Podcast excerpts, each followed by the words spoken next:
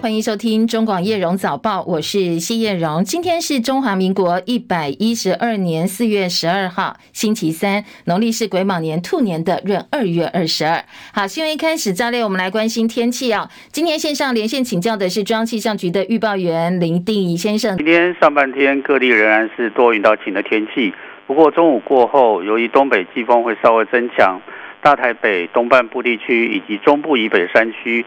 偶尔会有零星飘雨的几率，温度方面则变化不大，各地早晚低温大约十八到二十二度，白天北部东半部高温二十六、二十七度，中南部则则可以达到二十八到三十一度，南部近山区的平地或河谷气温可能更高一些，东南部日夜温差会稍微大一些，早出晚归请留意气温的变化。另外就是桃园至嘉义、恒春半岛沿海空旷地区，以及澎湖、金门、马祖，今天会有。比较强的阵风，海边活动请注意安全。目前在马祖是有浓雾浓雾的状况，那今天金马都可能会有局部雾或低云影响能见度，交通往返请多留意航班资讯。至于在菲律宾东方近海的热带性低气压，今天清晨两点是在鹅銮鼻的南南东方，大约九百六十公里的海面上向西北西移动。将朝吕宋岛的南部前进，对我们台湾并没有什么直接影响。以上气象资料是由中央气象局提供，谢谢。嗯，谢谢定仪提醒，提供给大家做参考啊。好，这个热带扰动呢，呃，对台湾应该的带来的影响或降雨微乎其微哦，并不多，所以一直不下雨也很伤脑筋。因为除了南部缺水之外呢，北部、中部，呃，翡翠水库有效蓄水率还有六成八，但其他地方的水位，其他水库都是直直落。供应大台中工业跟民生用水的苗栗鲤鱼潭水库蓄水率现在只剩下三成三，大台中。用水开始拉警报了。另外，肩负桃园跟新竹用水的石门水库蓄水率只有四成三，供应竹科的宝二水库本周也跌破四成了。想要撑到五月底的梅雨季，目前看起来呢会相当辛苦哦，水情不乐观。还要提醒的是，空气品质，东北风可能带来微量的境外污染物影响台湾，所以竹苗以北位在迎风面扩散条件普通，中南部位在下风处扩散条件也不好，污染物稍稍累积，在中午之后，臭氧浓度也会上升。今天在空气品质的提醒部分呢，马祖跟金门短时间会达到橘色提醒，中部云嘉南跟高屏的空品区则是橘色提醒哦，也提供给大家做参考。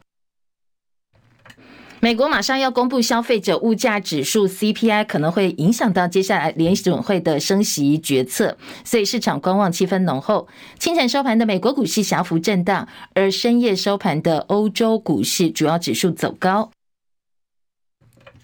今天美股道琼收盘涨九十八点，三万三千六百八十四点；纳斯达克指数跌五十二点，一万两千零三十一点；标普五百指数跌零点一七点，四千一百零八点；费城半导体跌十七点，三千一百零九点；台积电 ADR 收盘涨百分之零点二五，八十九点二四美元；联电 ADR 收盘是维持在平盘了，八点四一美金。伦敦股市上涨四十四点，七千七百八十五点；法兰克福指数涨五十七点，一万五千六百五十五点；巴黎 CAC 指数涨六十五点，七千三百九十点。其他今天国际财经关注的重点，美国联准会的高阶官员、芝加哥联邦储备银行总裁古尔斯比，他今天说，在矽谷银行倒闭之后呢，他认为接下来联准会制定利率政策应该格外谨慎，要先收集通膨的数据，同时呢，必须要特别小心哦，过度积极升息。可能对于财经或者是金融带来的影响，而他是联准会负责制定利率政策委员会当中拥有投票权的委员，而瑞士总统博塞兹他是。让瑞银收购瑞信的主导者，他今天到国会做了说明。他在国会上特别强调，如果说瑞士放任瑞信倒闭的话，后面恐怕会引起相当大的灾难。好，这都是今天财经市场比较关注的几个财经消息。台北股市昨天小涨三十七点，做收收在一万五千九百一十三点，收复一万五千九百点，成交量两千一百七十六亿元。而元泰外汇台币收盘价三十点四七五兑换一美元，比前一个交易日贬值二点五分，成交值四亿美金。股神巴菲特去年第三季砸了超过四十亿美金买进台积电 ADR，不过今年二月闪卖，大砍了百分之八十六台积电 ADR 的持股。好，这个消息在当时引起全球投资人的震撼。巴菲特呢，昨天告诉日本媒体说，最主要原因他考量到的是地缘政治的因素。他在东京接受日经新闻专访，他表示，台积电本身是一家管理良好的公司，但是呢，考量到地缘政治因素，波克下布局投资还有其他更好的安排。而国际货币基金 IMF 估计全年经济成长率全球的部分将从去年的百分之三点四下修到今年的百分之二点八，而中国今年经济成长率的预估从去年百分之三加速到百分之五点二，台湾则是下降的，台湾今年的经济成长率降到百分之二点一，通膨则是。估计百分之一点九，好，这个数字其实比全球的估计漂亮很多，远远低过全球的百分之七。尽管如此，国内民众的感受还是压力相当大。首先，蛋荒的问题没有解决。农委会昨天举办蛋鸡产业精进措施的专家座谈，主委陈吉仲说，确实缺蛋的状况比官方统计的数字还要严重。他甚至表示哦。明年可能也要缺蛋了，好，这是农委会官方的说法哦，说明年可能会继续缺蛋，所以部分的民众网友就批评说，如果陈吉仲知道现在官方统计数字错得离谱，那为什么还要继续公布这些假消息、错得离谱的数据？公布失真的数据可能会误导国民，所以呢，农委会带头散播错误的假消息，是昨天呃网友讨论的重点之一哦。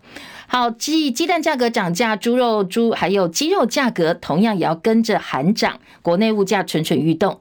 昨天主计总处公布三月份消费者信心指数 CPI 年增率百分之二点三五。比二月份回跌零点零八个百分点，最主要原因是三月基期高。不过呢，食物类物还有房租这些价格都是继续上涨的。鸡蛋价格年涨百分之二十六点五二，连续十七个月年涨幅度两位数。三月光是三月单月飙升百分之十七点七五。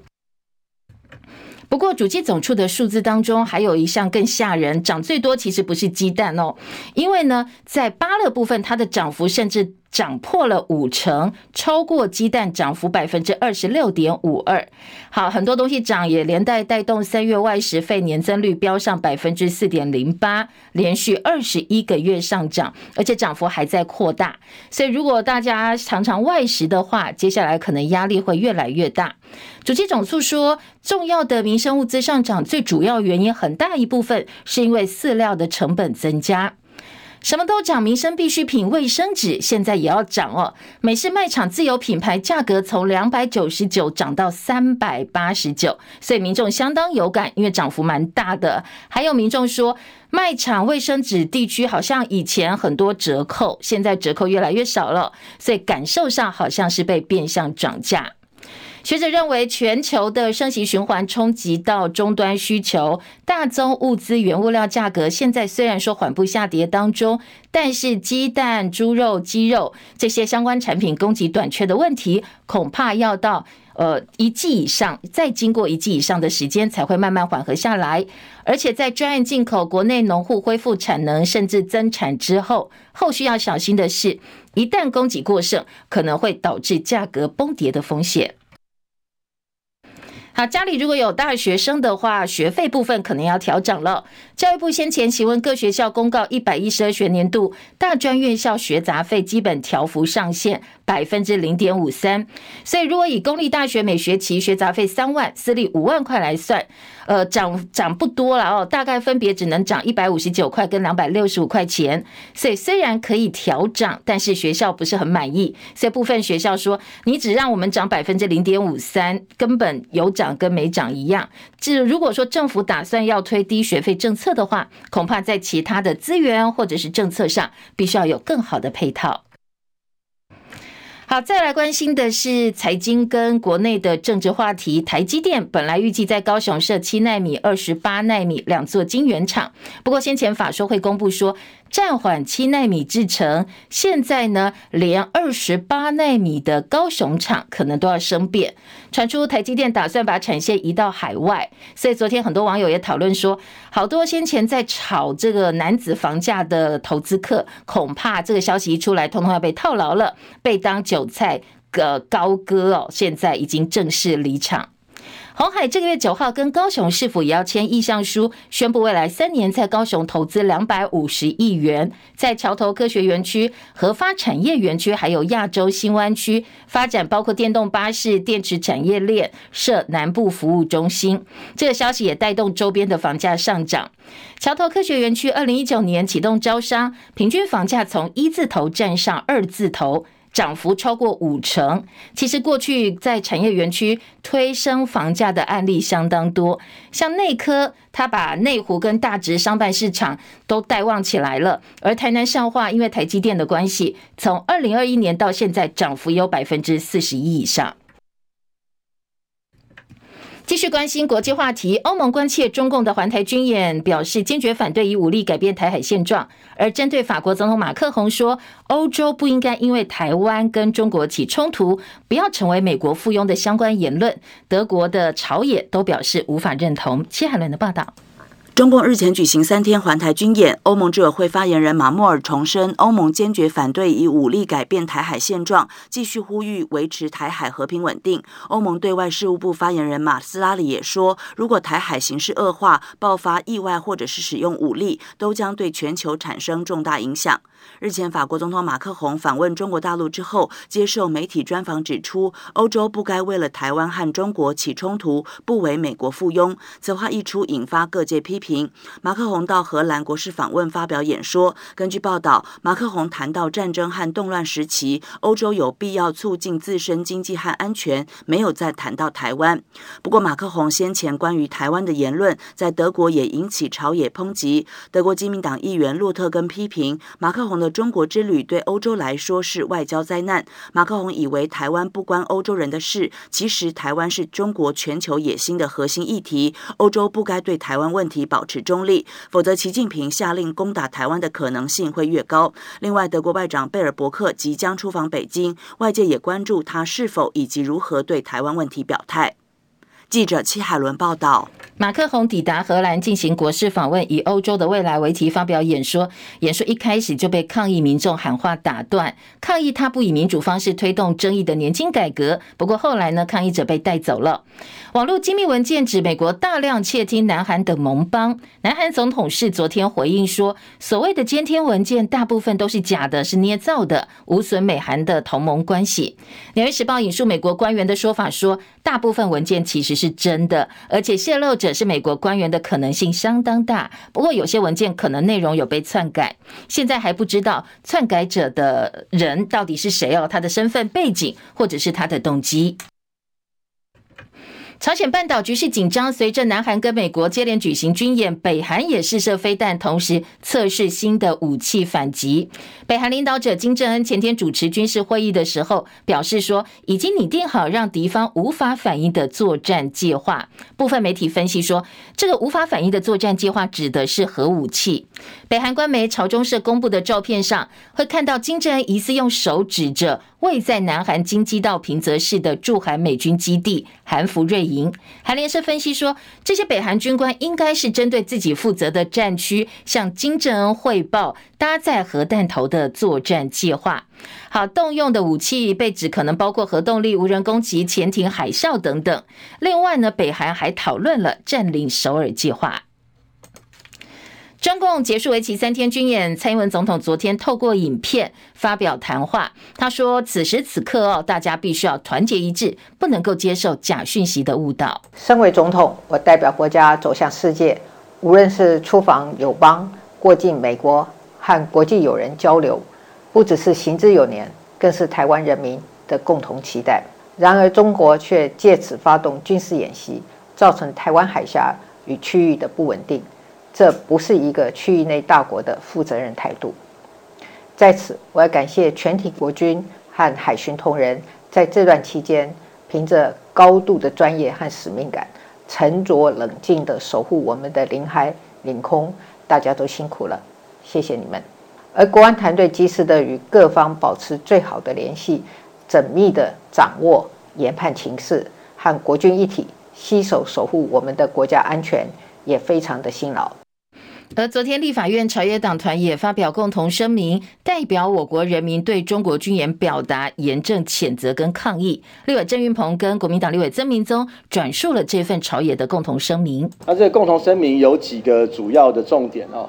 那第一个是，我们也表达了这个国际友人对于台湾海峡跟台湾安全的、跟台湾走向国际的支持。那第二个当然是针对中国。啊，近期哈，那大规模的军事演习恫吓，那以及长期对台湾的骚扰，那朝野共同表达这个严正的抗议。中华民国是个主权国家，中国国民党捍卫国家主权，所以国民党立法院党团刚刚也签署了共同声明，谴责中共当局近日来的侵扰我国主权领域。空域海域的行为。好，立法院昨天朝野的共同声明，分别由蓝绿立委来转述。而寒流会再出现吗？过去呢，挺韩五虎将之一的陈清茂，他昨天宣布说，四月二十二号要在高雄的冈山举办捍卫中华民国、支持韩国瑜列入民调的造势活动，要求国民党中央把韩国瑜纳入内参的民调名单当中。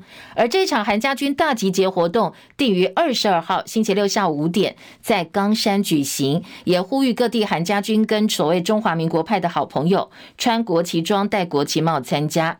呃，今天陈清茂接受媒体访问时说，他希望能够一支穿云箭，千军万马来相见，希望让国民党中央不要忽视韩国瑜的力量。民进党今天要正式提名副总统赖清德为总统候选人，而国民党的人选现在还没有确定。上一届国民党候选人是到七月份才提名，而今天国民党中常会要处理的是第一批立委的提名事宜。在总统部分呢，传出侯友宜有八成的几率会参选总统。昨天国民党主席朱立伦说：“我们当然是完全准备好了，适当的时机就会宣布征召。”国民党副主席连胜文则认为，他坚决反对拖到七。月底再提名，他说这是非常迟缓的做法。张伯仲的报道，根据所谓党内人士爆料，新北市长侯友谊对于参选总统已经准备好八成，剩下两成变数则是红海创办人郭台铭。媒体询问主席朱立伦，接下来要如何替双方协调？朱立伦先嘲讽：这个党内人是有点外行。就我所知，我们当然是完全准备好了，只是我们会根据整个主客观的环境，最适当的时机，然后就宣布征召。不过，党内还有人认为，如果征召没有一套公平、公正、公开的办法，就算人选出炉，也会有人不服气。对此，朱立伦更明白透露：我们当然会根据整个包括整体社会大家共同的看法啊，那我也经过所有的县市长、所有的立法委员、党内的先进的征询，我们党内现在是非常一致。朱立伦也说，不能只靠国民党，还必须能够团结泛蓝。接下来就是要进一步结合非绿大联盟。至于外界忧心时机太晚。朱立伦则强调，过去这四五届大选以来，都是在五六月甚至到七月才完成提名。尽管有人很急，但他说，国民党早在三月份就已经完成党内整合，大家看法非常一致。只要主客观时机到了，就会立刻公布。中广记者张伯仲台北报道。红海创办人郭台铭表态争取二零二四国民党的总统提名。继日前出访美国回来之后呢，郭台铭办公室昨天证实，今天郭台铭要出发前往日本，预计会在早上松山机场搭国籍的航空。那其他细节呢，郭办并没有透露。对此，朱立伦表示，郭台铭是蓝军重要的资产跟一份子，在科技还有经济方面的贡献有目共睹。对于郭台铭访问日本，祝福他一切顺利。基隆市长谢国梁接受网络媒体访问时，他说：“国民党二零二四总统大选的人选问题，他真心希望国民党能够跟民众党合作，希望有机会联合执政。他认为，即使现在朱立伦把国民党整合好了，但是如果没有整合好民众党的话，一样是行不通的。”讲到民众党，民众党主席柯文哲在美国访问二十一天，十号下午拜访了百年侨团纽约中华公所，成为拜访这个地方第一位非国民党籍的总统候选人。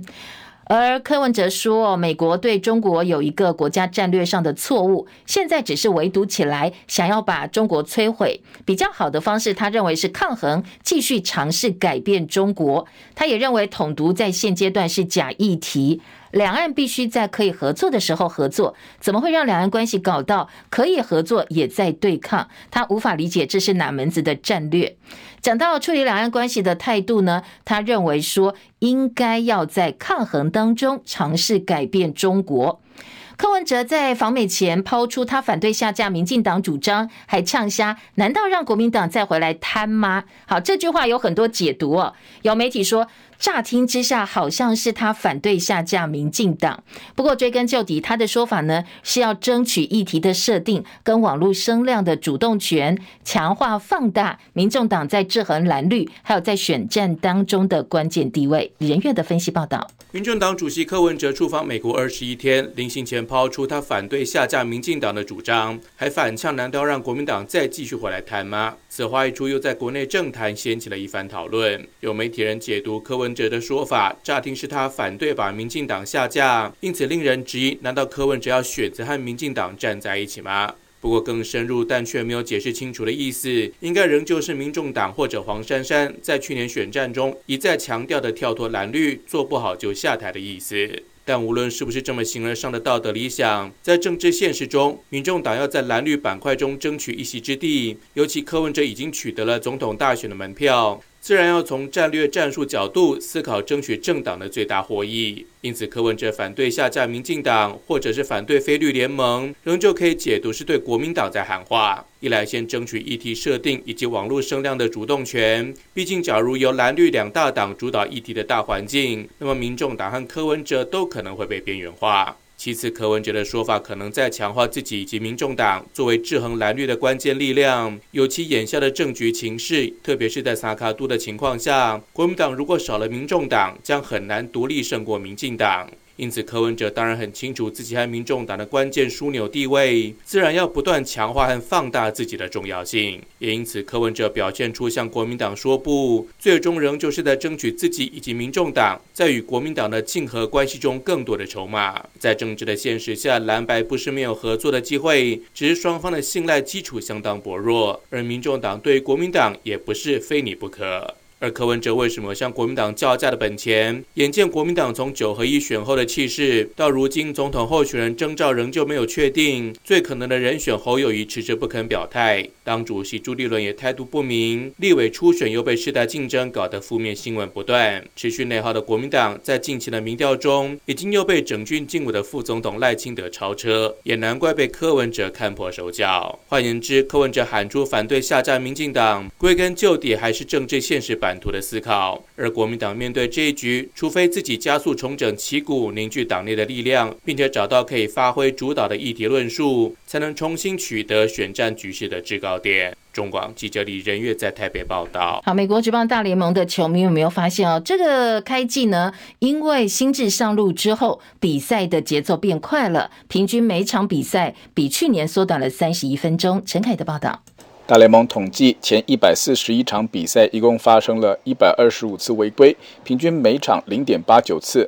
其中投手八十五次，打者三十二次，团队累计大都会十次最高。不过比赛时间从去年的三小时四分下降到两小时三十八分。如果单看去年开季前十一天的三小时九分，更为明显。按照这个节奏，将有机会挑战一九八四年每场球两小时三十五分的记录。不过要适应的不止场上，还包括场外。密尔瓦基酿酒人队顾名思义，场内啤酒贩卖是球团大宗收入。过去规定七局结束以后就不再卖酒，但今年酿酒人前六场比赛平均两小时三十四分钟，比起去年前六场的三小时十九分钟，足足快了四十五分钟。酿酒人只好暂时延长卖酒到八局，以维持营业额，之后再观察调整。大联盟上一季平均打击率两成四三，写下一九六八年以来的新低。本季目前两成四九，比去年前十天的两成三三明显提升。联盟也限制守备布阵，新球季目前还没有球队违规。垒包放大三英寸以后，每场盗垒次数从去年一次跳到一点三次，而盗垒成功率也从七成四上升到七成九六。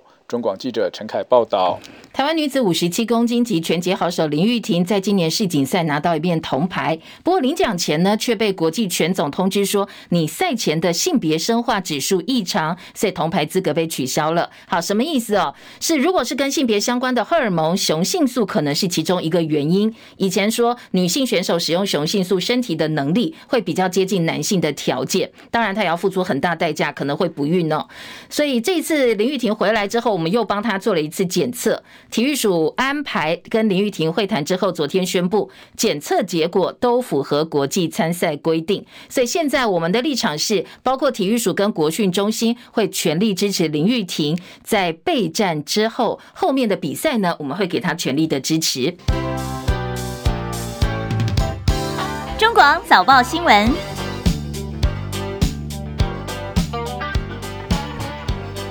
提醒您，现在时间七点三十分，欢迎回到叶荣早报，我是谢叶荣。中广新闻在 YouTube 频道直播，中广新闻网、中广流行网，我们都有直播现场哦。所以，好朋友手机、平板电脑，如果已经下载 YouTube App 之后呢，记得搜寻中广七点早报新闻，或者是找叶荣早报，都会找到直播现场。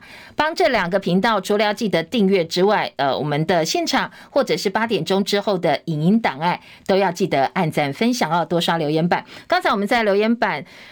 呃，进行了一个小型民调，您认为哦，这个前高雄市长韩国瑜在这一次国民党的内参民调当中，应不应该列进去？或者国民党呃，韩国瑜本身应不应该投入这一次在国民党内的征召角逐？好，如果觉得呃他应该要站出来试一试，按一哦，留下一。那如果你觉得说，哎，其实不要再淌这趟浑水了，那也欢迎在留言板留二，我们做一个小型民调，大家可以踊跃上我们的 YouTube 留言板去表达您的意见跟看法。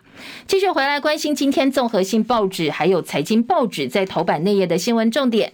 综合性报纸头版头条，三家报纸乍看之下不太一样哦，有关心政治的，关心民生议题的，关心财经焦点的。不过呢，呃，综合来看，其实就是这三条新闻最主要的聚焦了。像中时头版头条，整个版面就是刚好上半版面跟下半版面就是这三大新闻重点，所以新闻其实今天是蛮聚焦的。中时大标题关心的是。是国民党征召侯友宜，朱立伦昨天说准备好了。那联合报关心的是蛋荒、蛋荒跟蛋价。农委会主委陈吉仲昨天终于承认说，呃，从产销到通路，现在通通都有问题，所以明年可能会继续缺蛋，进口蛋的专案接下来可能会常态化。那中时一样的新闻在头版下半版面就炮轰说，你身为农委会主委哦。蛋缺，猪肉涨价，鸡肉也涨。你没下台，还等着想要升部长哦？从政治责任的角度来看，陈吉仲。自由时报头版又一则跟蛋有关的新闻说，为了加速产业升级，所以接下来会全面用洗选蛋，早餐店、餐饮跟烘焙店会率先试办。好，这些都是跟鸡蛋有关的焦点。比较妙的是，《自由时报》头版的这一则新闻，《自由时报》头版大标说，台积高雄厂拟改先进制程或布局先进封测，渴望扩大当地投资。好，听起来还不错。好，本来是呃这个呃本来高雄晶圆厂，现在我们要改为更先进的制程，所以这个厂呢暂时是没有进度的。不过相同的焦点到《中国时报》头版下半版面的标题就说。呃，这台积电高雄设厂跳票了吗？一个问号。陈呃陈其迈说他会尊重台积电的布局。本来台积电到高雄去设厂，这是高雄市长陈其迈相当重要的政绩。现在传出计划采购二十八奈米机台清单全数取消，所以明年二零二四年恐怕没有办法如期营运了。陈其迈表示尊重台积电，但是也重申台积电投资高雄的计划并没有改变，建厂工程会按照计划继续进行。不过有民代就说了。你先前消息放出来，周边房价通通都炒高了，所以呢，后面要再回去也回不去，从来都只有涨价没有降价的，降价的空间相当有限，最后苦果是市民承担。好，当事人台积电怎么说呢？他们说马上要开召开法说会，所以现在什么都不能讲。四月二十号法说会会说明，经济部也说台积电承诺要投资台湾这部分是不会改变的。好，台积电的话题呢，今天在财经报纸也。有，是股神发巴菲特，他先前大买台积电 ADR，后来又闪卖。那今天在经济日报部分就把它放在头版头条，说巴菲特接受日本媒体专访，坦诚说我会闪卖是因为考量到地政治。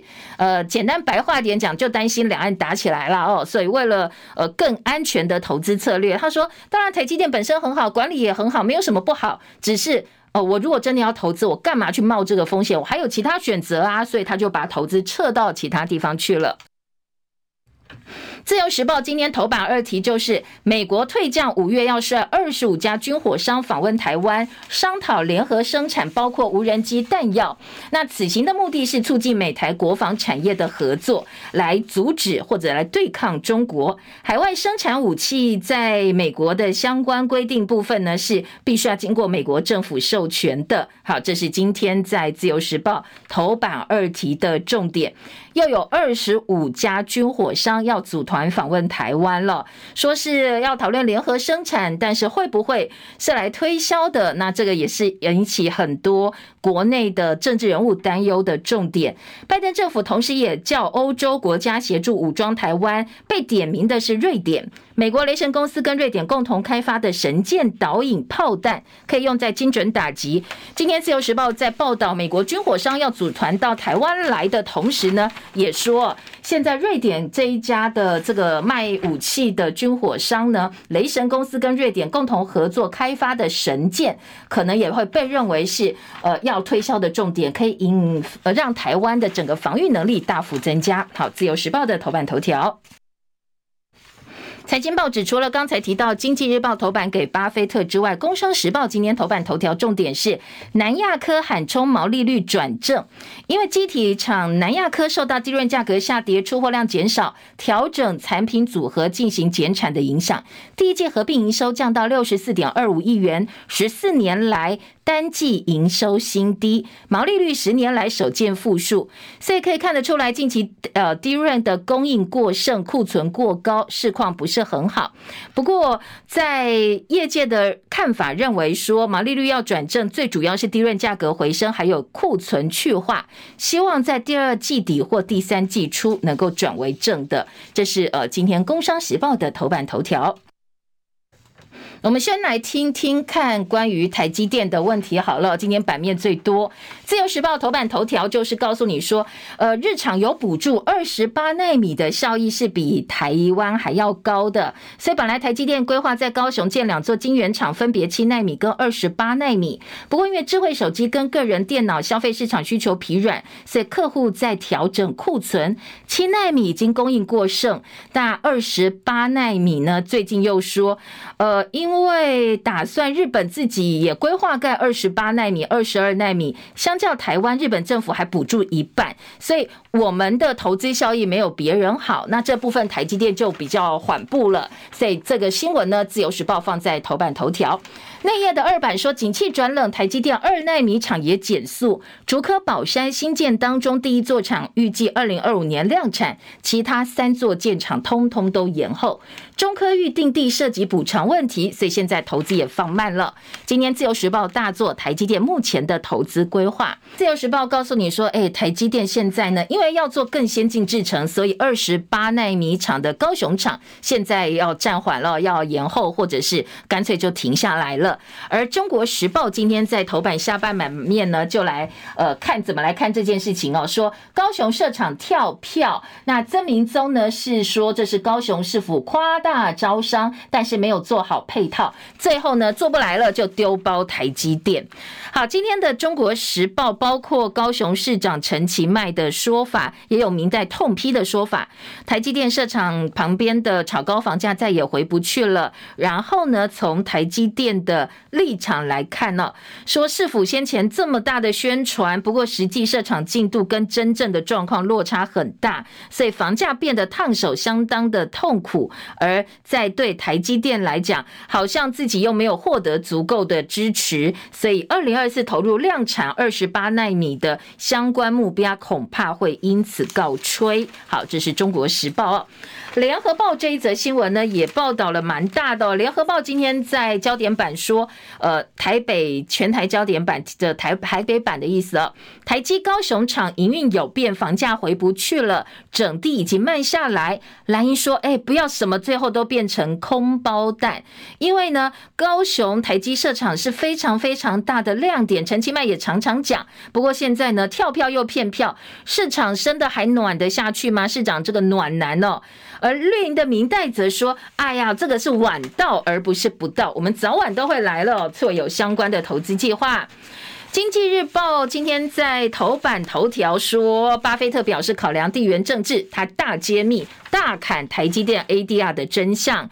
内页工商时报说，他就是怕风云啦，就是怕战火，所以断开台积电。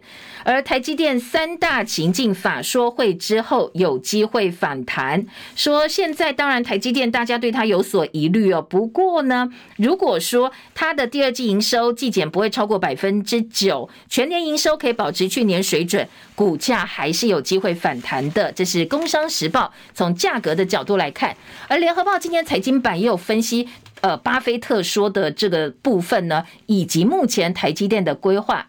联合报今天记者简永祥特稿说，股神巴菲特自己告诉大家说，他是因为怕地缘政治紧张。实际上不止巴菲特，这几年呢，台积电的全球布局除了是各国半导体自主挂之外，客户要求台积电必须要分散区域风险，也是相当主要的动力。可以看得出来哦，说像先前台积电本来打算把二十八纳米制程以下的两成产能移到海外，甚至成立了海外办公室，全力加快美国、日本的投资脚步，同时也评估到德国、新加坡、印度设厂的可能性。看得出来，台积电非常非常努力，想要降低客户对于地缘政治的担心，因为大部分美国人除了呃巴菲特之外呢，特别是。呃，很多在投资上的所谓的大亨级的人物，都跟巴菲特看法是一样的。台积电本身没有问题，管理良好，什么都没有问题。有问题的是它的位置。认为台海紧张关系如果真的打起来的话，当然对于重心放在台积电的营运啦，后续的供货就会有相当大的影响。所以说要降低区域风险，现在台积电自己本身也拼命把重心慢慢分散到海外去哦。好，这是呃联合报今天告诉你，不止巴菲特这个样子，很多客户都已经要求台积电这么做了。好，这是财经报纸以及综合性报纸针对这一则新闻做的相关报道。再来，我们来关心缺蛋。联合报的头版头条说，陈吉仲终于坦诚了，说我们整个产销通路都有问题，所以明年可能还会继续缺蛋。那缺蛋到明年吗？蛋商工会说，哎呦，现在你知道吗？中鸡、小鸡都很缺，要一段时间小鸡才会长大嘛，哦，育成量才够，缺口会拖很久。不可能一下子就恢复正常，加上这两年禽流感大爆发，你还要前提是疫情控制得好，否则呢，恐怕状况会更严峻。农委会计划设立滚动仓储，如果说今年的冬天不像去年那么冷，流感疫情也稳定的话，希望第一季恢复供应这个鸡蛋就会恢复正常。所谓的滚动仓储哦，是说要检讨蛋鸡生产模式，要把。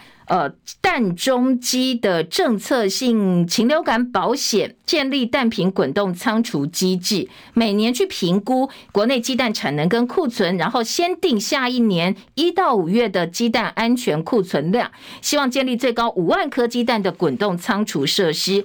不过在野党说，陈吉仲你每次都讲的不一样，在糊弄全民，应该要下台负责。现在才发现说鸡蛋产能有问题，产销有问题，那过去这段时间你到底在做什么呢？鸡蛋。都缺这么久了，而民众党党团总召邱成远说：“哎，缺蛋不是一天两天，你到底负责了什么？你的政策你到底做了什么？好，当然大家炮声隆隆的，这个呢也是今天中国时报的重点。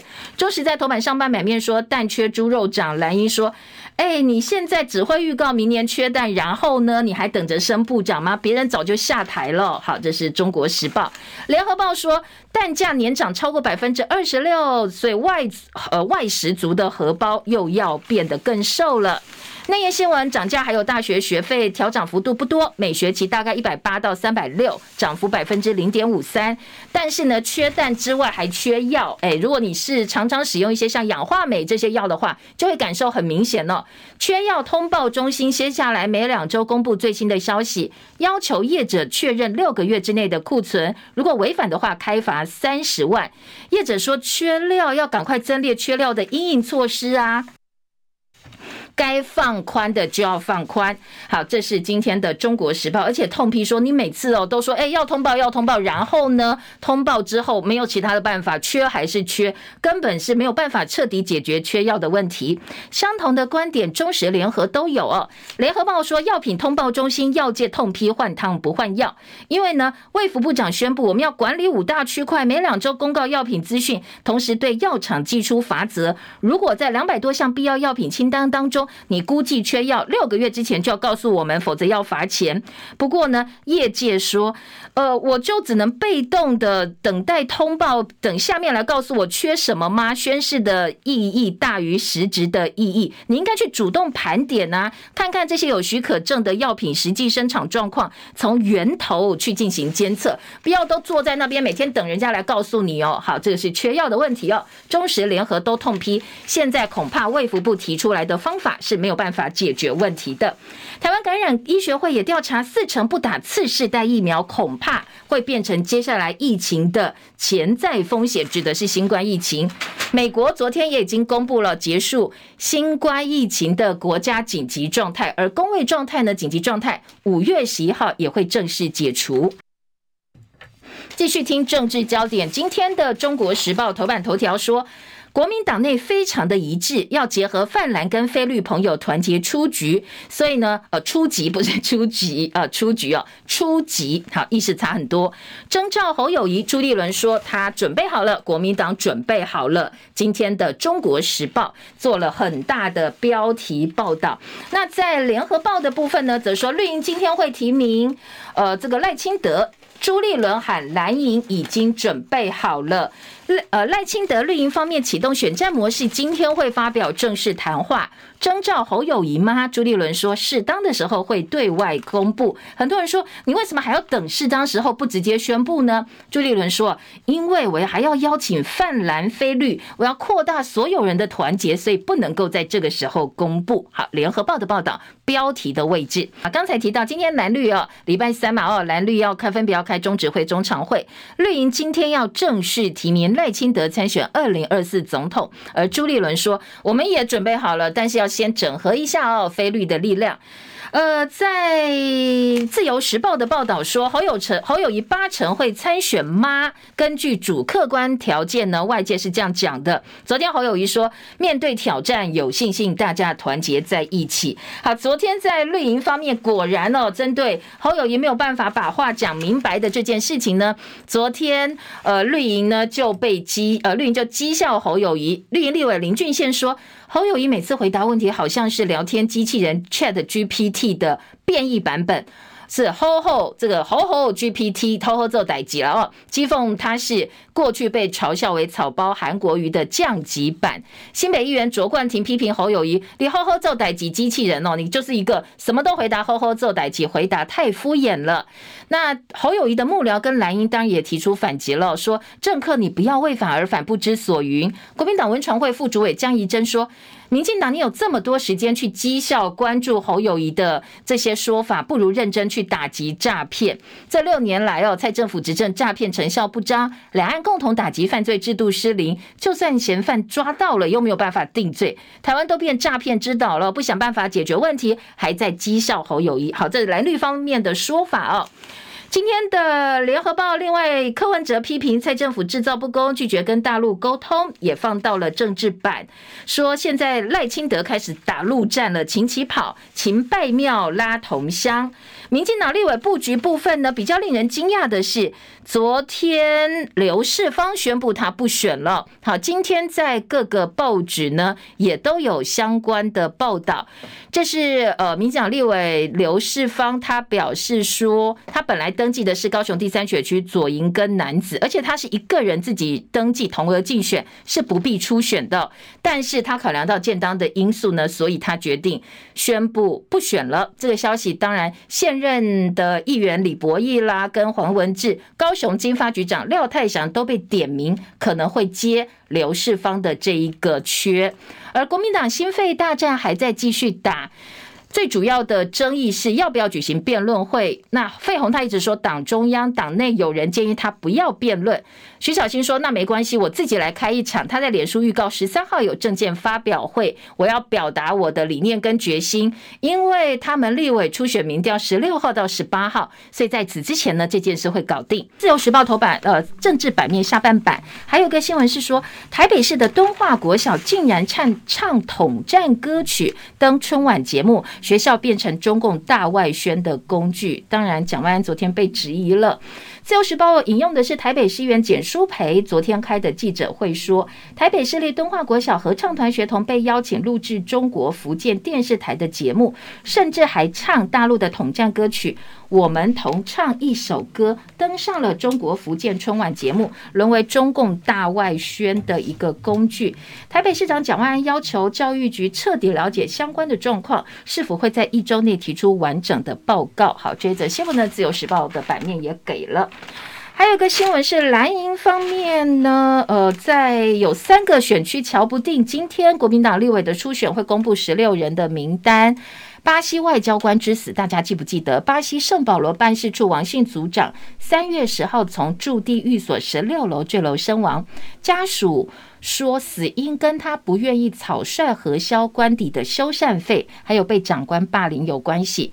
昨天，家属在台北市议员应小维跟立委王鸿薇的陪同之下，公开了这个王组长生前的录音档、录音档案。他一再强调说，他没有拿公家任何的一毛钱。他的太太一直哭哦，说为了捍卫丈夫的清白，不惜粉身碎骨也要讨回公道。好，到底他是不是？被诬陷，所以才轻生的。外交部发言人刘永健说：“接下来呢，如果有需要的话，他们正在对于轻生的原因进行调查，也不排除派政风人员到巴西做现场的调查。”好，这个是另外一个新闻了。立委检举绿营的权贵违建，喊话陈菊，你敢不敢查？哎，这是中国时报的小标。再来关心国安议题，今天联合报的二版说，总统昨天表示守护民主，立法院也谴责。中共军演，立委呼吁要检讨空军的拦截机制，宣传难掩隐患我国的海空域被排挤，共军在台湾周边来去自如，国军经营缓冲地带跟虚设一样。记者程嘉文的特稿说，中共军演当然告一段落，但是整体来说还算是行礼如仪，有惊无险。不过你如果看的是长远的话，呃，嗯，并不是说。没有擦枪走火的可能性，我方的空域饱受共军排挤，恐怕你也没有办法否认，连绿营也没有办法否认。在宣传领域上，蔡政府跟中共是棋逢对手。不过，回归客观的硬实力，当然有让我们有志者担心的部分。呃，可以暴露出我们过去在。即使在远离大陆沿海跟海峡中线、台湾西南角，共军已经直逼我方二十四海里的临街区了。所以，共军的兵力在我们周边海空域自由来去，已经是没有办法否认的事实。大陆不排除犯台，日本视为是最大战略挑战。军演结束，中共基建还在持续扰台。而《中国时报》今天的二版说，五部一会改组，组改部分的首长改政务任用，行政院组织法修正三读，农委会环保署升格，拼本会期完成立法，半年内陆续的挂牌。好，这个组改赶在总统最后一个任期，所以中时说就是选举考量。刚才我们讲组改有提到说农委会环保署要升格嘛，所以这也是为什么中国时报今天在头版说，你看什么都缺，主委陈吉仲竟然还等着要升部长。好，这两个新闻是互相对照到。好，联合报今天在头版下半版面雪隧塞爆，宜兰提里程储值分流计划，鼓励改走北宜公路，每公里回馈两块钱 ETC 的的储值金。好，国道五号每逢假日必塞，所以学者提出了一个办法。说呢，呃，其实可以考虑里程除值，这是宜兰县议员提出来的鼓励分流的想法。说关键的重点呢，希望可以疏解雪隧的交通塞车问题。好，当然，嗯，替代道路里程除值一省赚一赚，这是很好的建议。所以交通部也打算要研拟一下哦。好，这是今天的联合报。住宅价格指数，台北北市率先走跌，反废校有小学生公开信向总统求救。这是彰化的潭前国小要停照了，那小朋友说：“赶快救我的学校吧！”台北市孕妇搭小黄，每胎补助八千块，七月就会正式上路，产检到产后六个月都可以享有这个福利。谢谢大家收看收听，我是谢柔，也祝福您今天美好顺心，也祝福大家哦，先拜拜喽。